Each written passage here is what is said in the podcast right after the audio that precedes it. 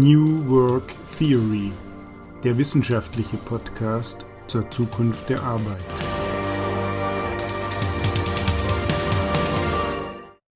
Ja, guten Tag an alle Hörer.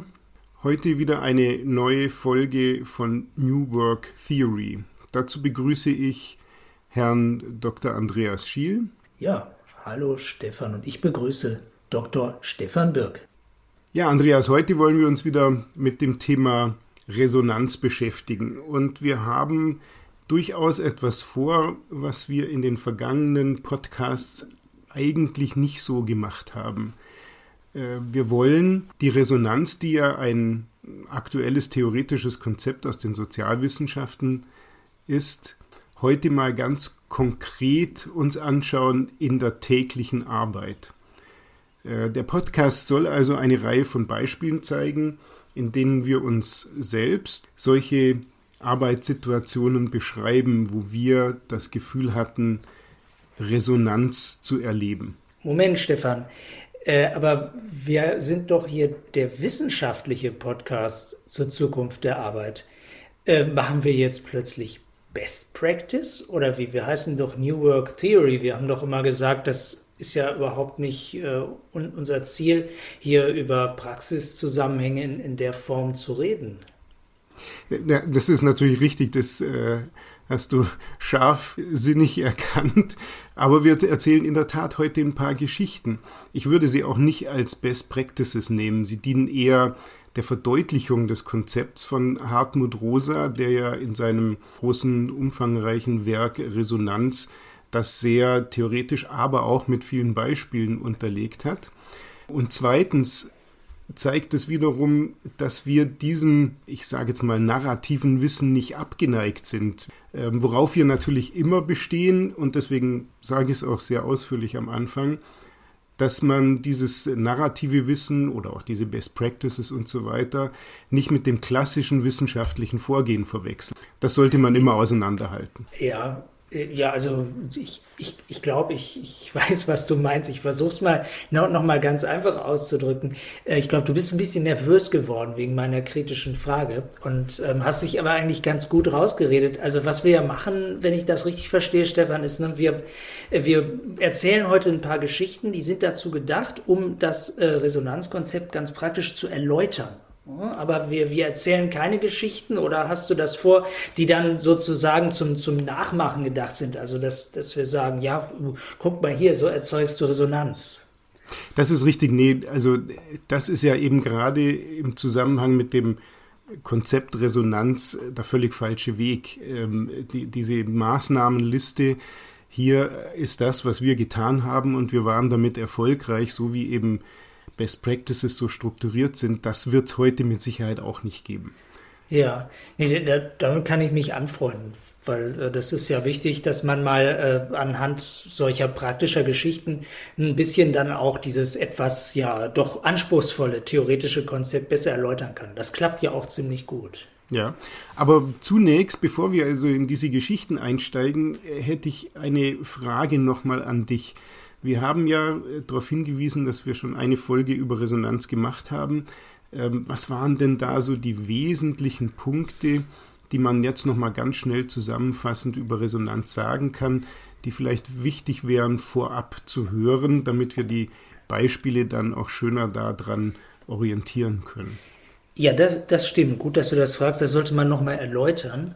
Also, ähm, was ist das nochmal? Resonanz. Ne? Ein bisschen äh, schwieriger auch etwas sperriger Begriff vielleicht, der klingt erst ein bisschen esoterisch. Das ist es gerade nicht. Es ist ein wissenschaftliches Konzept von dem äh, bekannten Jenaer Soziologie-Professor Hartmut Rosa, der darüber ein ganzes, ziemlich dickes Buch geschrieben hat.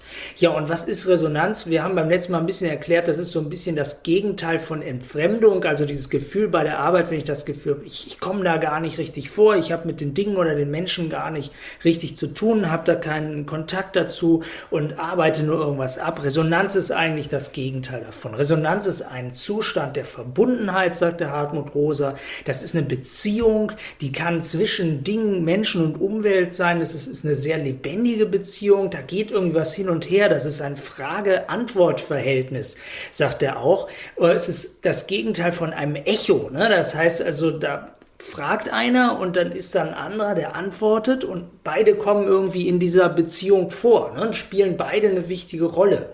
Äh, also das ist eben nicht einfach nur so ein Befehl-Gehorsamsverhältnis, so haben wir das beim letzten Mal an äh, Führungskräften und Mitarbeitern erläutert, sondern da gibt es irgendwie so einen lebendigen Draht zwischen beiden. Ne? Und äh, dann, was ist noch wichtig? Äh, Resonanz, das kann man nicht mal ebenso herstellen. Also das kann ich nicht gezielt erzeugen, sondern das ist im Grunde genommen unverfügbar. Da hatten wir so auch so ein etwas äh, komplexes Begriffsungetüm, konstitutive Unverfügbarkeit. Also Resonanz, die kann ich eben nicht einfach mal so rauskitzeln, sondern da bin ich darauf angewiesen, dass etwas kommt, das ich nicht kontrollieren kann.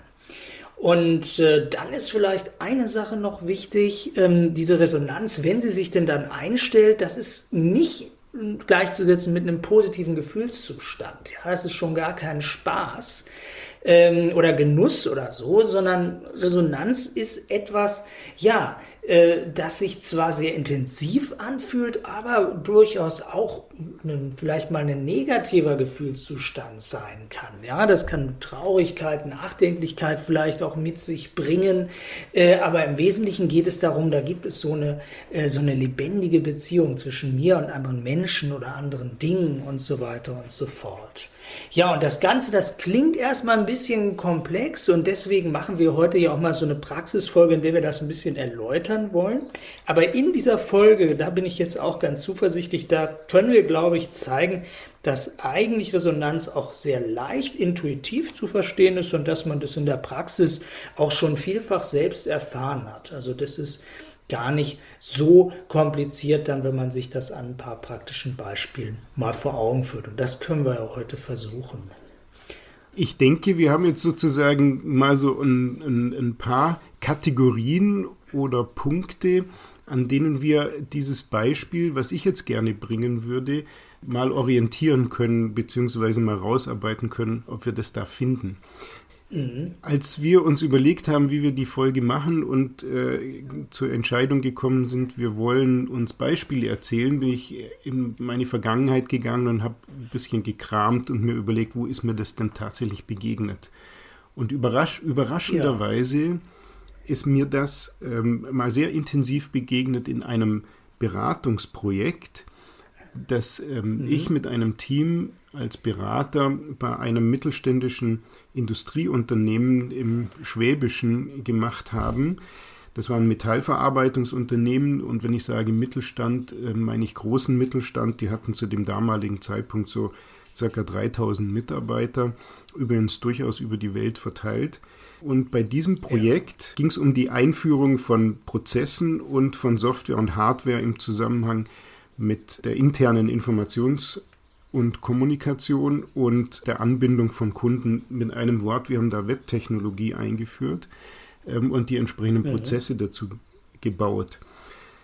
Das war ein relativ großes Projekt. Äh, so die Höchststände im Personal waren so circa 50 Leute und zwar sowohl vom Kunden als auch von den Beratern. Ähm, das Kernteam allerdings war so etwa 10 bis 15 Mitarbeiter groß. Die anderen Mitarbeiter, die da dazugekommen sind im Verlauf des Projekts, waren dann eben viele Programmierer, die auch möglicherweise gar nicht on-site waren, wie das so, so, schön heißt, die also im Backoffice saßen und ja. ähm, dort für uns gearbeitet haben. Das war also sozusagen der Setup von diesem Projekt. Auch ziemlich langes Projekt nebenbei gesagt. Das hat über ein Jahr gedauert und hatte eben diese unterschiedlichen Phasen. Das Entscheidende bei diesem Projekt war, dass die Software, die wir dort eingeführt haben, offenkundig und das leider erst ähm, hat sich herausgestellt im Laufe der Zeit wesentlich weniger leistungsfähig war, als wir das äh, uns gewünscht haben und dass äh, dadurch äh, das Projekt in heftige Turbulenzen gekommen ist, ähm, weil der Anspruch und ah, ja. die Wirklichkeit sich doch sehr stark auseinanderdividiert haben im Laufe der Zeit. Und um die, das wieder zusammenzubringen, hat man einen sehr, sehr hohen Aufwand betreiben müssen. Also Aufwand in Bezug auf, auf Manpower und natürlich auch äh, in, in Bezug auf Investitionen. Und das war ähm, sozusagen der Krisenmoment, als das dann ganz deutlich geworden ah. ist und das Projekt eigentlich in ganz, ganz übles Fahrwasser geraten ist. Das ist also jetzt mal sozusagen der, der Setup, wenn ich will, die Bühne, auf der das dann ja. stattgefunden, stattgefunden ja. hat. Und ähm, in diesem Projekt hat sich dann aber etwas ergeben, nämlich das Team hat sich äh, in einer völlig anderen Weise zusammengefunden und zusammengearbeitet, als das ursprünglich am, am Anfang der Fall war. Ich sage jetzt nochmal vielleicht die Beobachtungen, die man so real hat machen können, wenn man dieses Projekt angeguckt hat. Es gab extrem lange Arbeitszeiten, sehr schwierige Aufgabenstellung in einem extrem politischen Umfeld. Ich würde mal sagen, in der Zusammenfassung eine totale Überforderung des gesamten Teams, sowohl des Kunden als auch der Mitarbeiter der Beratung. Also alles in allem eine, eine sehr schwierige Situation. Aber um ja. mit dem Ende kurz anzufangen, ähm, und dann kann ich gern auch die ersten Fragen von dir eingehen. Im Nachhinein, wenn wir also auf dieses Projekt zurückgeguckt haben, sowohl mit Kunden ja. als auch ähm, mit den Mitarbeitern, ist dieses Projekt extrem positiv beurteilt worden von allen Beteiligten. Und zwar nicht nur hinsichtlich des Ergebnisses, wir haben es geschafft, da war ein gewisser Stolz da auf das Ergebnis, sondern auch hinsichtlich dessen, was da im Team passiert ist. Dieser Team-Spirit, so wie wir das damals genannt haben, der war eben einmalig, das war sehr interessant und darüber ist auch sehr, sehr positiv berichtet worden. Und, und das war auch sehr schön, über die eigene Arbeit. Also jedes Mitglied, zumindest in diesem Kernteam, hat ein sehr, sehr gutes Gefühl gehabt, was er oder sie geleistet haben innerhalb dieses Projekts und haben ich würde mal sagen, ein, ein enorm hohes Maß an Selbstwirksamkeit gespürt. Meine Theorie dazu ist, dass wir eben genau das gespürt haben, was Rosa mit Resonanz meint. Mhm das klingt ja erstmal nach, nach so einer, es ist ja fast eine Geschichte für, ein, für einen Film. Ne? Also wenn jetzt noch irgendwie ein bisschen irgendwie Korruption oder Kriminalität mit dabei wäre, dann wäre das ein toller Wirtschaftsthriller. Und dann hat man diesen, diesen Twist irgendwann im Plot, ne? da kommt die große Krise und irgendwie alles droht schief zu gehen und dann reißen sich alle zusammen und es gibt irgendwie wahrscheinlich auch noch irgendwie Liebesszenen und großes Miteinander und dann äh, wird der Karren nochmal aus aus dem Dreck gezogen. Äh, und äh, das ist ja aber auch gleichzeitig kann man sich das ja auch im Alltag leicht vorstellen. Es gibt ja ganz viele Projekte, die ungefähr so verlaufen, vielleicht mit ein paar weniger Verwerfungen, wo man am Anfang denkt, ah, das kriegen wir locker hin. Dann zeigt sich, es ist doch schwieriger, da muss man intensiver zusammenarbeiten und am Ende gelingt dann vielleicht doch äh, noch die Problemlösung und das Projekt kann erfolgreich zum Abschluss gebracht werden. Jetzt natürlich die Frage, du, du sagst das jetzt so, du kannst natürlich viel erzählen. Ähm, warum ist das jetzt, also inwiefern äh, ist das Resonanz, die hier tatsächlich den Ausschlag gegeben hat? Ist das nicht einfach nur ne, hier vielleicht ein bisschen äh, aufwendigeres Projekt, bei dem ein bisschen mehr schiefgegangen ist als in anderen, äh, wo, wo man am Ende sagt, das ist Arbeitsalltag ja, und äh, so laufen die Dinge eben. Und klar, wenn sich die Leute dann, die Leute merken, es läuft nicht, dann rauft man sich zusammen, dann strengt man sich nochmal an, äh, schiebt nochmal ein paar Überstunden und dann klappt es eben am Ende doch. Da ist man natürlich auch zufrieden damit, das ist ein Erfolg für alle. Ja, ist, ist das so was Ungewöhnliches? Also wo, wo ist denn da jetzt die Resonanz? Das ist vielleicht noch nicht, nicht so ganz ja, genau. deutlich. Das, das ist auch ganz wichtig und da sollte man sich auch die Entstehungsgeschichte jetzt vor diesem Hintergrund nochmal anschauen. Ich meine Resonanz innerhalb des Teams und zwar zwischen den Teammitgliedern. Also es hat sich etwas entwickelt, sozusagen auf der horizontalen Resonanzachse ähm, zwischen den Teammitgliedern. Das könnte man äh, jetzt im Sinne von Freundschaft verstehen, wenn man so möchte. Ich fange vielleicht mal am Anfang mhm. an. Also anfangs war das ein völlig normales Routineprojekt. Und da entsteht normalerweise bei den Teammitgliedern das wird jeder Berater nachvollziehen können, erstmal ein funktionales Verhältnis. Der Kunde überlegt sich, was können die für mich tun? Der Berater überlegt sich, wie können wir den Kunden ähm, so ähm, aufstellen, dass wir da auch äh, genügend Zeiten verkaufen und so weiter und so fort, dass der auch zufrieden ist. Mhm. Wenn sich da ja. Bekanntschaften bilden zwischen den Leuten, ist ja unvermeidlich, wenn man den ganzen Tag zusammenarbeitet, dann sind es auch wirklich Bekanntschaften des, des Aufbau sozialen Kapitals, würde man vielleicht sagen. ähm, das man im Laufe eines Pro Projekts noch gut gebrauchen kann. Ja? Dass man Leuten äh, was Positives mhm. tut, um das dann hinterher als Gefallen zurückzufordern, etc., ist ein völlig normaler Vorgang.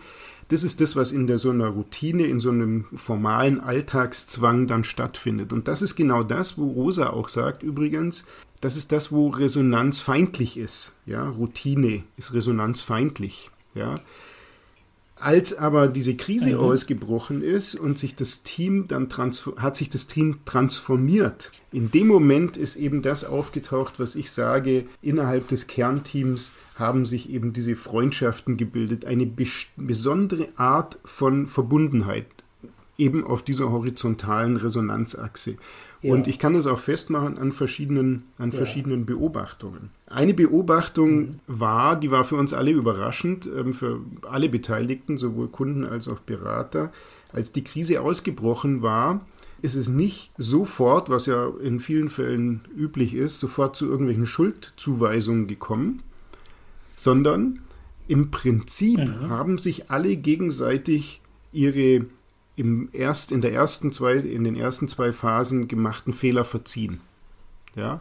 Wir haben also sozusagen, ja. ohne dass das äh, explizit ausgesprochen war, ähm, die Schuldzuweisung gelassen und haben ein ganz generelles Verzeihen äh, sozusagen für, für, den anderen äh, ermöglicht, ja, und, ähm, und das selber auch getan.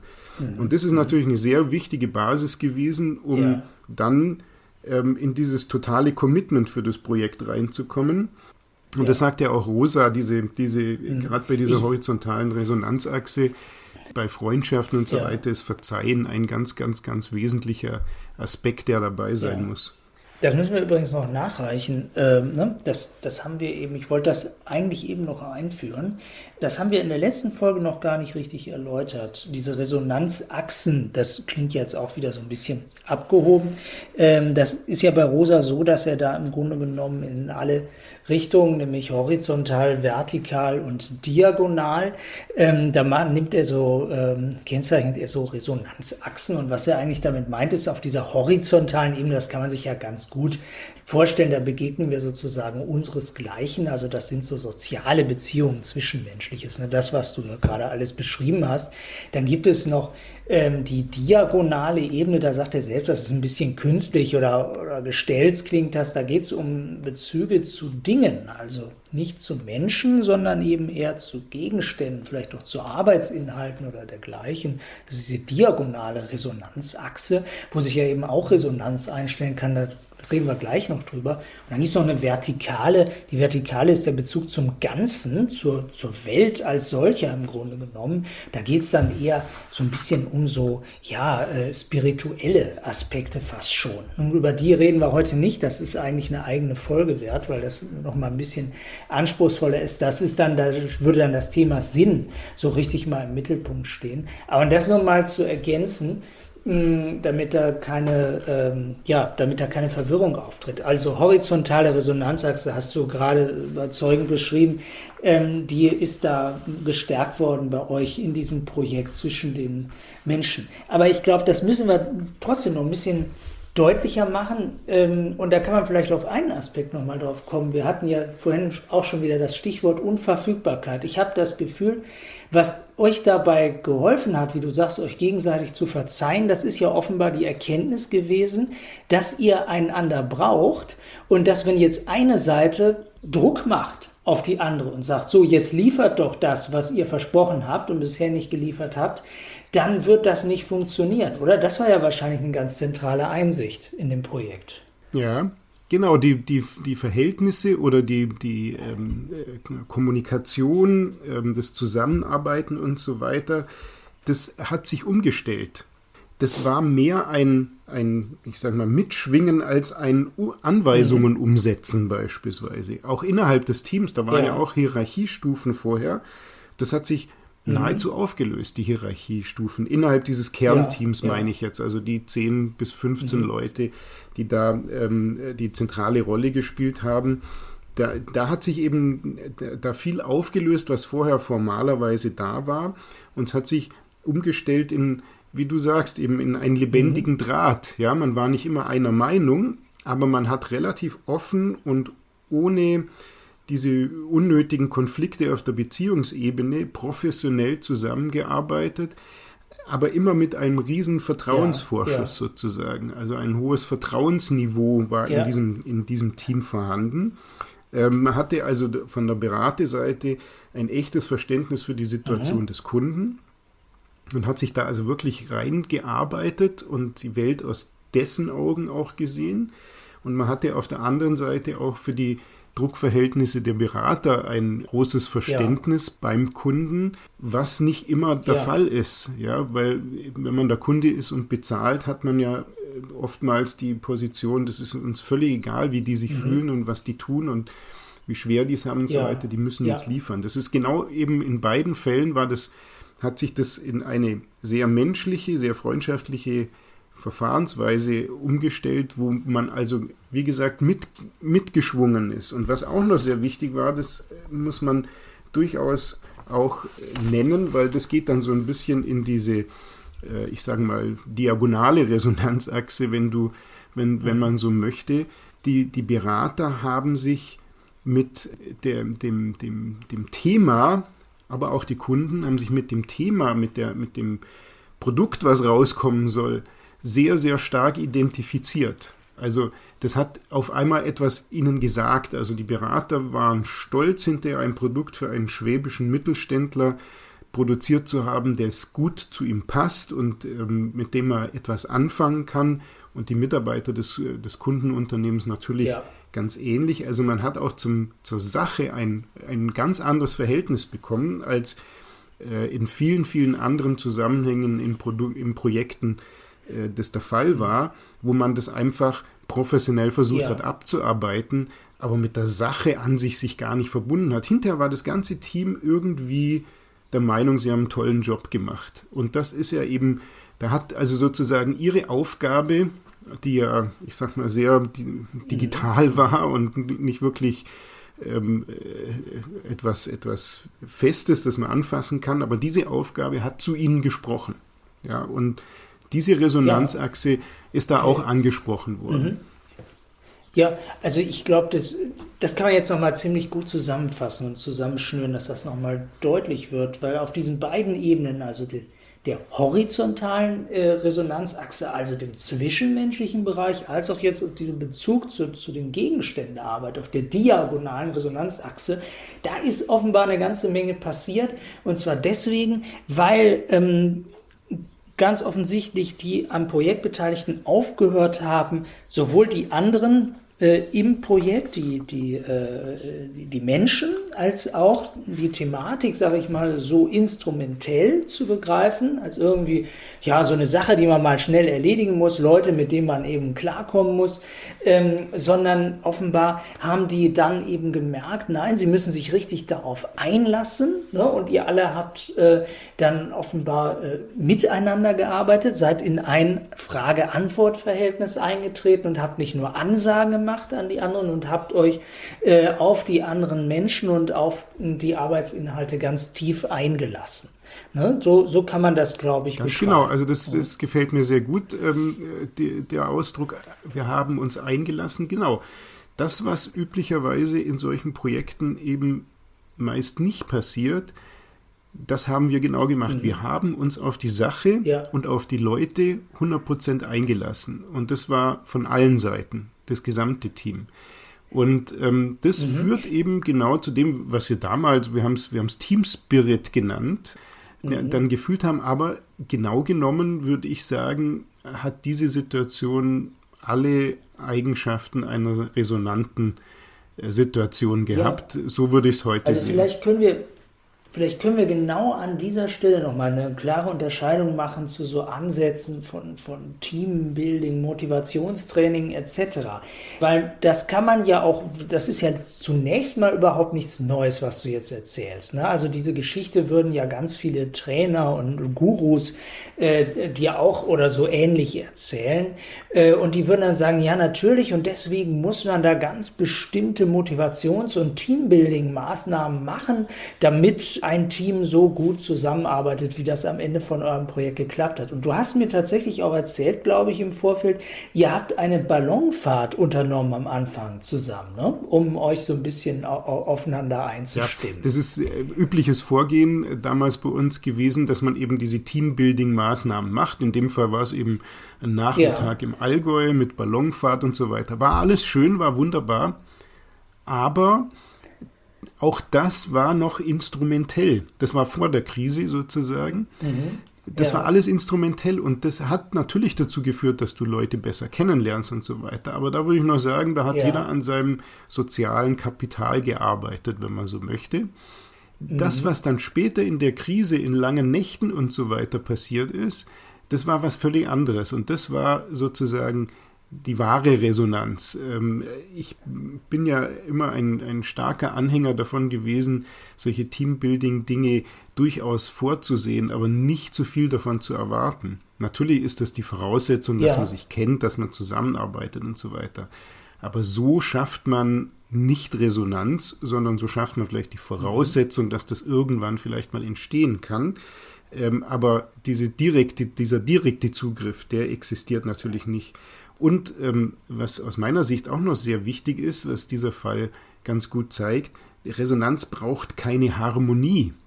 Ja, das klingt jetzt vielleicht so, als wären wir uns da ununterbrochen in den Arm ja. gelegen. Ganz im Gegenteil, da gab es harte Auseinandersetzungen, aber auf einer anderen Ebene, ja. als die üblicherweise der Fall sind.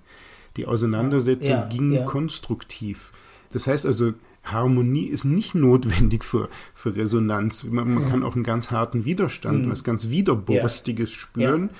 Und diese, die, ein resonantes Gefühl oder eine resonante Erfahrung zu haben. Ja, Resonanz ist ja keine Emotion, aber mhm. eine Resonanzerfahrung zu, zu gewinnen. Und ähm, ja. das würde ich vielleicht abschließend zu diesem Fall noch sagen, das müssen nicht alle involviert sein. Wir hatten da jetzt eine Mitarbeiterin dabei vom Kunden, die sich, die, der, der das irgendwie suspekt und unheimlich war. Also der hat jetzt, also unsere Resonanz mhm. gar nichts gesagt, sozusagen. Ähm, die hat nicht mitgeschwungen, die hat sich in so eine Beobachterposition begeben. Und das war auch ganz okay, das war also auch gar nicht, wir, wir wollten ja niemanden zwingen, sondern es hat sich eben in einer Gruppe ergeben. Und die ja. ist dann später, als es dann wieder normaler in Anführungsstrichen lief und auch das Projekt dann ausgelaufen ist und so weiter, ist die wieder in eine Rolle gekommen, wo sie sehr viel mehr sich involviert hat.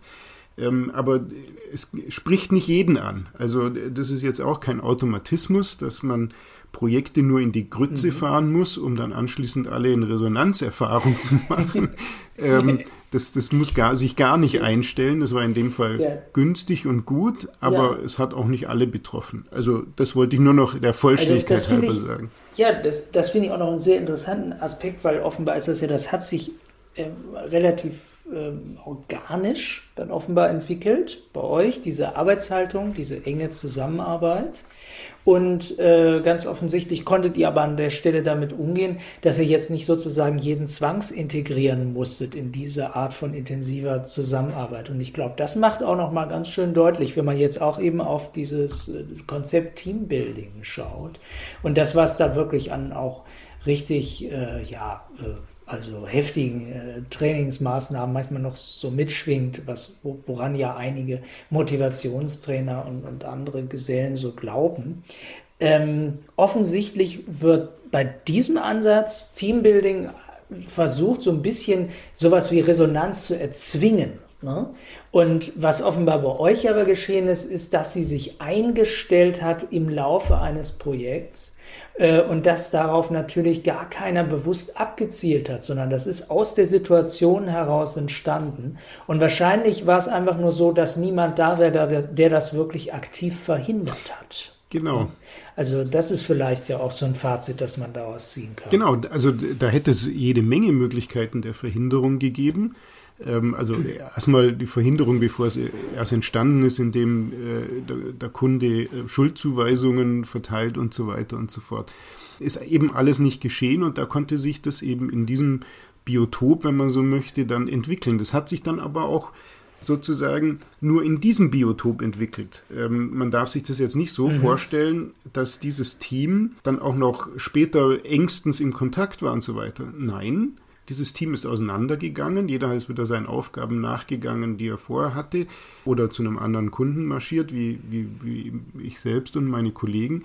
Und wir haben mit dem alten Team maximal noch ähm, äh, ganz, ganz äh, sporadischen Kontakt gehabt. Das heißt also, das ist dann keine Freundschaft fürs Leben, sondern das war tatsächlich eben in diesem Biotop und als es dann vorbei war, war es dann auch wieder vorbei. Dann war, mhm. dann, ja. dann war die Resonanzerfahrung gemacht, aber ähm, auch wieder vorbei. Ähm, das heißt also, sowas hält auch nicht ewig. Und insofern auch nicht geeignet als Best-Practice-Geschichte, weil du kannst jetzt wahrscheinlich niemandem sagen, wie er das eins zu eins nachmacht für sein Projekt, damit das auch so verläuft bei ihm. Ja, das ist, das ist äh, eben genau das Missverständnis, das da aufkommen würde, würde man äh, sowas jetzt als, ähm, als Beispiel, wie man es machen soll, bezeichnen. Da gibt es eben relativ wenig Verfügbarkeit drin. Ähm, ja. Ich kann mir gut vorstellen, dass wenn man es, es, klug macht, dass man die Bedingungen schaffen kann, dass sich sowas entwickelt, aber man kann es nicht direkt äh, unter Kontrolle ja, haben. Da, daran arbeiten wir hier so ein bisschen, ne, dass wir haben jetzt schon ein bisschen angefangen, so rauszuschälen, was sind die Umstände gewesen, ne? was ist im Großen und Ganzen wie gelaufen, welche Haltung haben die beteiligten Personen äh, vielleicht eingebracht.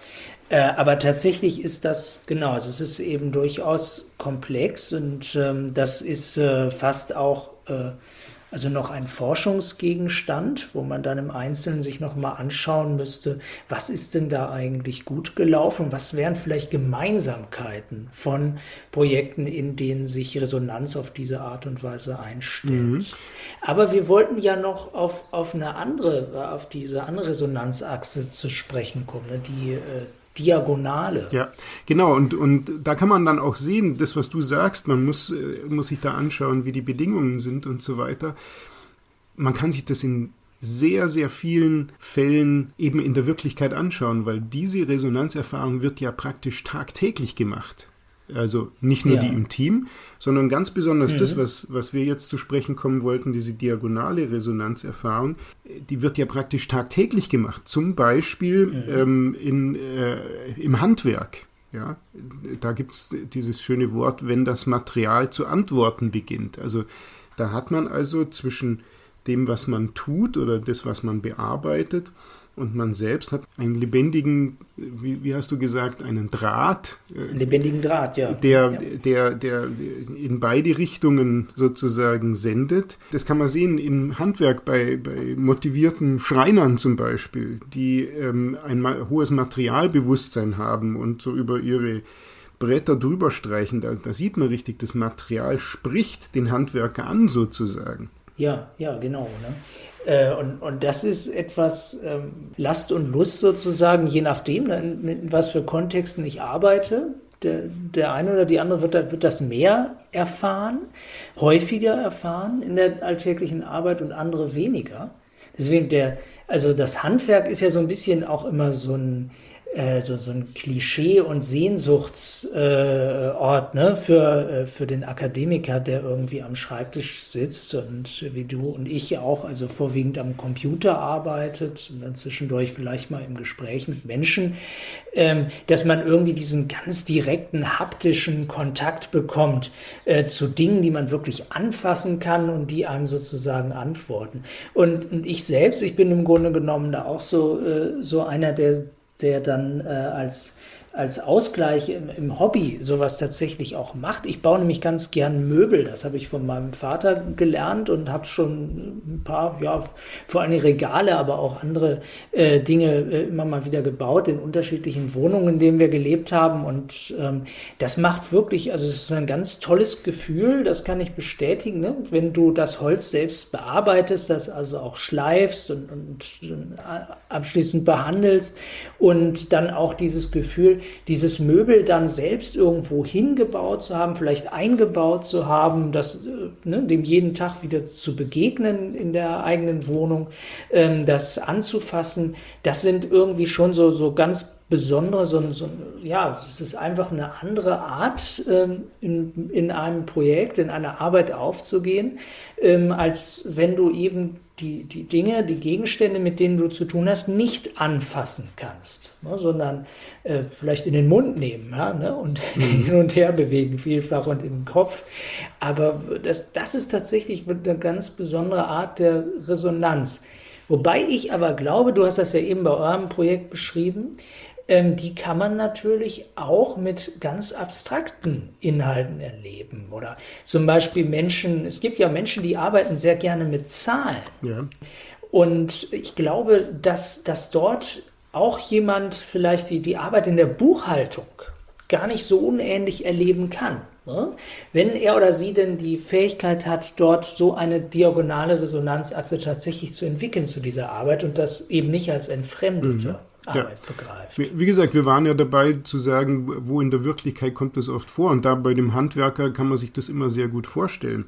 Aber es gibt natürlich in allen Arbeitsverhältnissen, also wie du sagst, auch bei der, bei der Buchhaltung durchaus die Möglichkeit, sich so eine lebendige äh, ein so lebendiges Verhältnis zu seiner Sache so zu schaffen. Und das gelingt auch vielen. Also das sieht man zum Beispiel, also gerade bei Schreibtischarbeitern spricht man da ab und zu davon, äh, es gibt diese typische Erfahrung des Flows, ja, das wollen ja alle unbedingt, ähm, wo es auf einmal so richtig läuft. Die Sache sagt einem was und ähm, man selber hat äh, die Möglichkeit, was zu verändern und so weiter und so fort. Äh, das sind ja die Materialien, die uns ansprechen, die Sachen, die man verändern kann, ja, wo wir was dran machen können, ob das jetzt ja. Handwerkszeug ist oder ob das äh, Dinge sind, die eher virtuell stattfinden. Ähm, da entwickelt sich eben durchaus auch so etwas, wie gesagt, manche äh, kennen dieses, dieses Gefühl des Flows.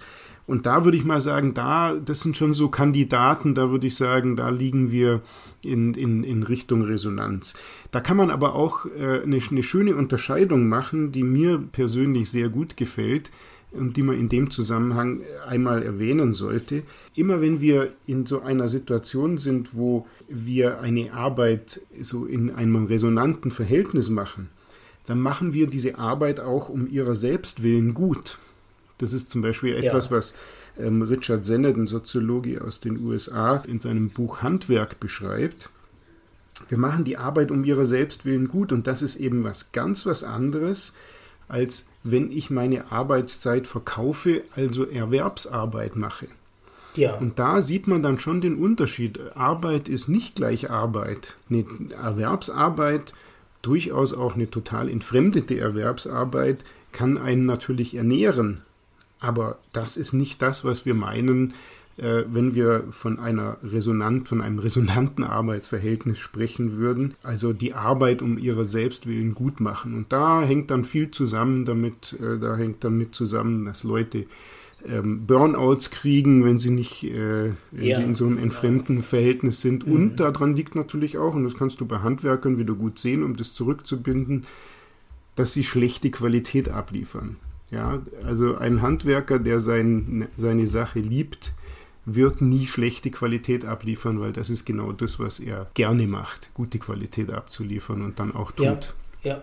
Ja, und das, ich meine, damit unmittelbar verbunden ist halt wirklich eine ganz pragmatische Überlegung, glaube ich, wo man schon mal, sag ich mal, viele Fehler jedenfalls vermeiden kann. Und was du gerade so Zustände von Burnout und Boreout beschreibst, ähm, wahrscheinlich auch, nämlich indem ich einfach mal die einfache Frage stelle, ist es nicht möglich, Menschen mindestens häufiger äh, ihre, den Schwerpunkt ihrer Tätigkeit auch auswählen zu lassen, beziehungsweise zu schauen, dass es da eine gute Übereinstimmung gibt, ein Match zwischen dem, was Menschen können, wo, wo ihre Stärken liegen und wo sie dann vielleicht auch eben offen sind für bestimmte Resonanzerfahrungen ne, auf dieser diagonalen Ebene, weil sie einfach einen Sinn haben für bestimmte Tätigkeiten und für andere vielleicht nicht. Ne? Also da kann man eigentlich schon ganz pragmatisch fragen, gibt es nicht viele Menschen, die eigentlich mit Aufgaben betraut sind, überwiegend, äh, die einfach nicht zu ihnen passen ne? und äh, die deswegen dann schnell als entfremdete Arbeit erfahren werden, wo Resonanz garantiert nicht auftritt.